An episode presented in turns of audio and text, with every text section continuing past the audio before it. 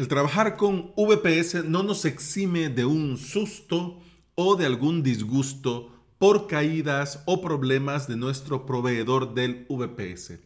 No suele suceder con frecuencia, pero ponete a pensar que si se cae Amazon, que si se cae Google, esto le puede pasar a cualquiera, a cualquiera. Bienvenida y bienvenido. Estás escuchando el episodio 542 de Implementador WordPress, el podcast en el que aprendemos de WordPress, de hosting, de VPS, de plugins, de emprendimiento y del día a día al trabajar online. Cuando el VPS se cae, no hay nada que hacer no hay forma de entrar. No te va a funcionar ni el panel, las webs van a estar inaccesibles, no vas a tener acceso por FTP, no vas a poder ingresar a la base de datos, es decir, no hay nada más que hacer. Nada. Para mis suscriptores preparé con mucho cariño tres webinars. El primero, crear VPS para backup. El segundo, hacer backup y verificarlo. Y el tercero, plan de backup para emergencias. Y lo hice pensando en que tuvieran un as bajo la manga. En el caso de que el VPS deje de funcionar o en casos más extremos, eh, por ejemplo, lo que ha sucedido en, este, en estos días con OVH, que todo el data center entero y obviamente con todos los servidores, pues por el siniestro quedaron fuera de línea.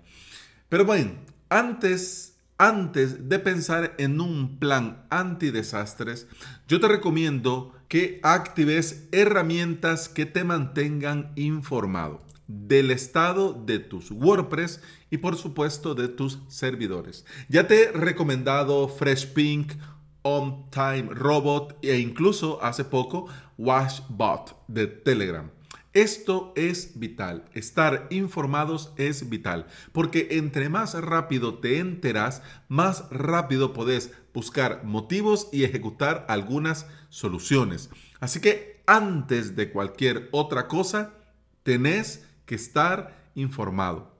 Otro punto vital es la zona DNS de nuestro dominio. Te pregunto, ¿qué pasaría si en el VPS de OVH tenés configurada tu zona DNS. En el caso de que, por ejemplo, está inactivo por el motivo de fuerza mayor, en ese mismo momento, pues pasa lo mismo que con las webs. No funcionan. Y si querés cambiar los registros NS, los servidores DNS para tu proveedor del dominio o para Cloudflare o para otro sitio, esto puede llegar a tardar hasta tres días. Es decir, tres días sin webs sin correos y sin nada. Por eso los DNS deben, en mi humilde opinión, estar fuera del VPS sí o sí. Si sentís que es demasiado complejo, complicado, eh, perfectamente registras tu dominio y dejas la zona DNS en tu proveedor del dominio. O sea, no es obligación que te lo tenés que llevar a Cloudflare si, por ejemplo, es una herramienta con la que no te sentís muy cómodo. Pero el punto es, dentro del VPS, nunca. Vamos a ver, veamos ahora. WordPress es una combinación perfecta de archivos y base de datos. Tenemos en el repositorio muchos plugins para hacer backups, para hacer migraciones. Plugins muy buenos y que nos permiten crear copias. Mi plugin de cabecera, como bien sabes, es All-in-One WP Migration. ¿Hay más? Sí, pero este me funciona perfecto. Y además me resuelve muy bien con sus extensiones de Gmail y de FTP todo lo que necesito hacer.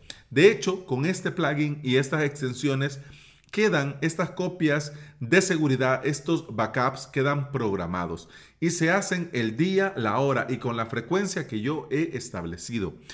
Con esto es importante tener presente, ojo, no es lo mismo una web corporativa cambia muy poco o nada conforme va pasando el tiempo que una tienda que vende mucho todos los días.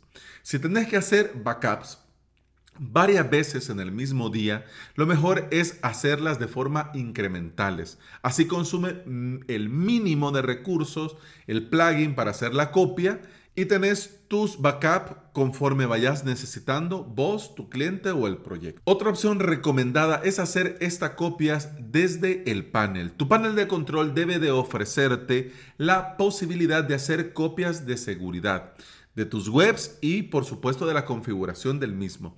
En el mejor de los casos, algunos paneles de estilo Plesk hacen una copia completa y en caso de restaurar te dejan elegir si quieres restaurar la web, un panel o restaurarlo todo. Si tu panel no te lo permite o no lo tiene bien resuelto, el tema de las copias desde el servidor te va a tocar hacerlo a vos cada cierto tiempo manualmente desde la terminal. Pero ya esto necesita cierta experiencia y bueno, yo sé que puede ser un reto, pero mira, una vez que le agarras el tranquillo, solo es de copiar, pegar comandos, dar enter y ya ir verificando que las cosas se vayan haciendo.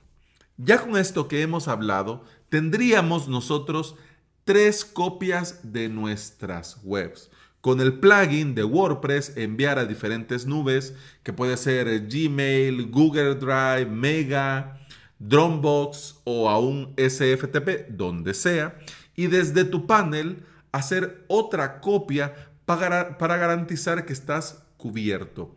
Y no olvidar que estas copias las tenés que verificar cada cierto tiempo, porque de nada te va a servir estar haciendo copias por hacer que al final vos no tenés la seguridad que te vayan a funcionar. ¿Ok? Así que tenés que hacerlas, pero también verificarlas que estas copias son funcionales. El tema de las copias, el tema de los backups, en este momento, bueno, viene a cuenta por la situación que se ha visto con el data center y los servidores de OVH, pero en general las copias son una buena idea y te sirven para cualquier problema, cualquier, incluso el, tu cliente borró algo, bueno, restauramos y ya volvemos. Ahora estamos ya con WordPress 5.7.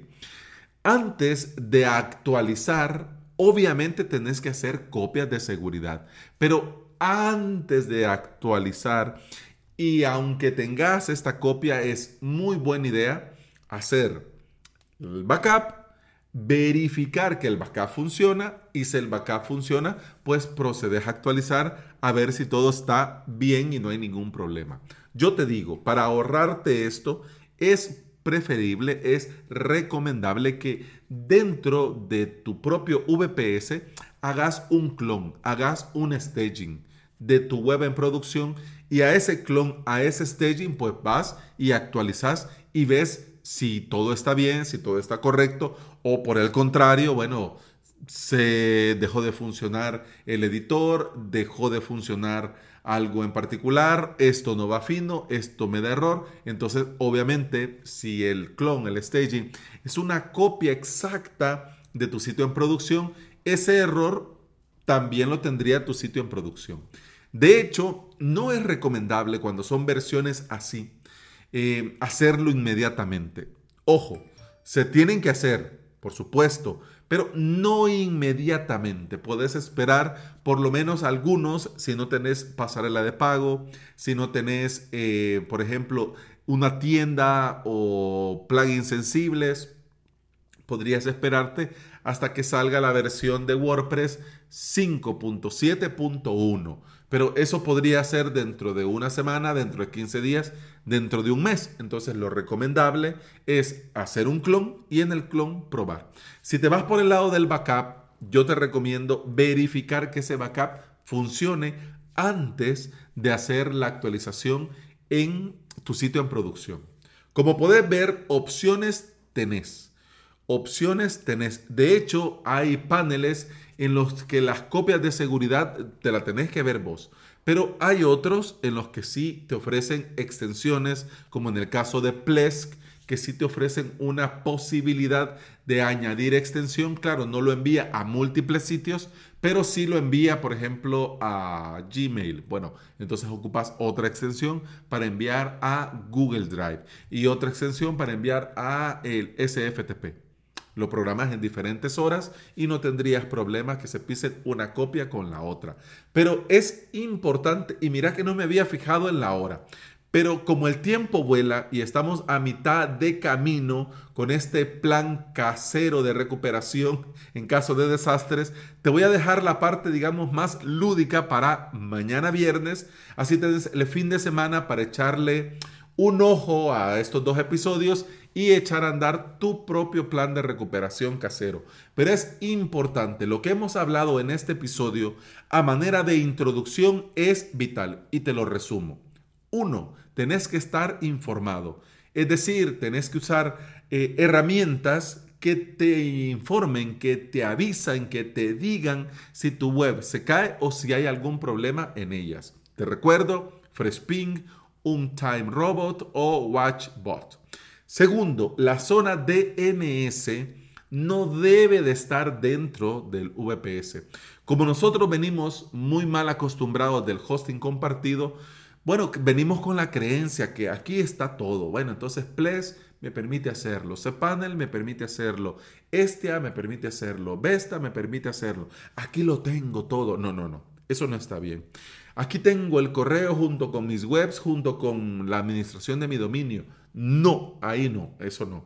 Lo ideal es tener por separado por si algo, algo sucede por ejemplo, si tenés tu VPS en OVH y OVH tiene problemas en este momento, bueno, por lo menos tu correo en, G, en Workspace va a seguir funcionando, tu zona DNS en Cloudflare va a seguir funcionando. ¿Me explico? Es decir, hay parte de problema, pero no ha caído todo. En cambio, si por ejemplo lo tuvieras todo en un mismo VPS y todo en el proveedor en el que está con problemas, eh, las tendrías muy, muy negras. Y bueno, como te digo, el tiempo vuela y vamos a continuar hablando de este tema mañana. Pero por hoy, eso ha sido todo por este episodio. Muchas gracias por estar aquí, muchas gracias por escuchar. Te recuerdo que podés escuchar más de este podcast en todas las aplicaciones de podcasting. Por supuesto, Apple Podcast, Google Podcast, iBox y Spotify. Si andás por estos lugares y me regalás una valoración, un me gusta, un like, un corazoncito verde, yo te voy a estar eternamente agradecido. ¿Por ¿Por qué? Porque todo esto ayuda a que este podcast llegue a más interesados en aprender y trabajar con WordPress en su propio hosting VPS. Y hablando de WordPress y hosting VPS, si vos querés aprender a crearte tus propios WordPress y creártelos en tu propio hosting, yo te invito a suscribirte en mi academia online, avalos.sv, que tenés cursos y clases para aprender desde cero o si ya tenés alguna experiencia, subir al siguiente nivel. La suscripción te da acceso a todo el contenido premium, a soporte, a hosting VPS para suscriptores y a mucho, mucho más. Así que, ¡guau! hasta con efectos especiales. Así que lo dicho, muchas gracias por estar aquí, muchas gracias por escuchar. Continuamos mañana. Hasta entonces, salud.